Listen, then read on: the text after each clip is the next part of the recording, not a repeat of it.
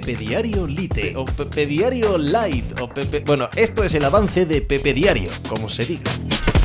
Hola, ¿qué tal? Hoy estamos a viernes 26 de enero del año 2024. ¿Podemos considerar hoy un día histórico en el mundo del tenis? Igual es excesivo, igual me paso, pero que Yannick Sinner haya ganado en semifinales del Open de Australia a Novak Djokovic significa muchas cosas. Significa que la nueva generación puede ganar al viejo ogro, al único que queda en pie de los viejos ogros en, un partido a cinco sets, en un Grand Slam. Ya lo hizo Alcaraz en Wimbledon, ya ha perdido más de una vez Djokovic, faltaba más, pero con un chico como Sinner, de la manera en que lo ha hecho, viniendo como venimos del final de la temporada pasada en la que Sinner también había ganado a Djokovic, la sensación de que podemos estar ante el nacimiento de una nueva era en este deporte es real. Y a mí eso me alegra un montón, un montón. Además, Sinner, viendo que Carlos Alcaraz ha eh, estado los últimos meses bastante por debajo de su nivel, puede sentir con legítima, absoluta y total realidad que está ante su momento, ante la llegada, la eclosión de lo que puede ser un futuro, un presente ya enormemente brillante. Está en la final del Open de Australia Yannick Sinner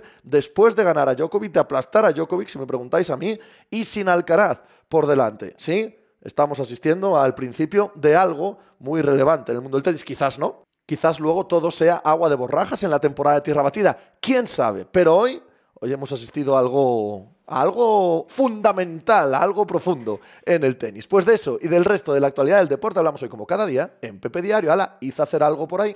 Estás escuchando Pepe Diario.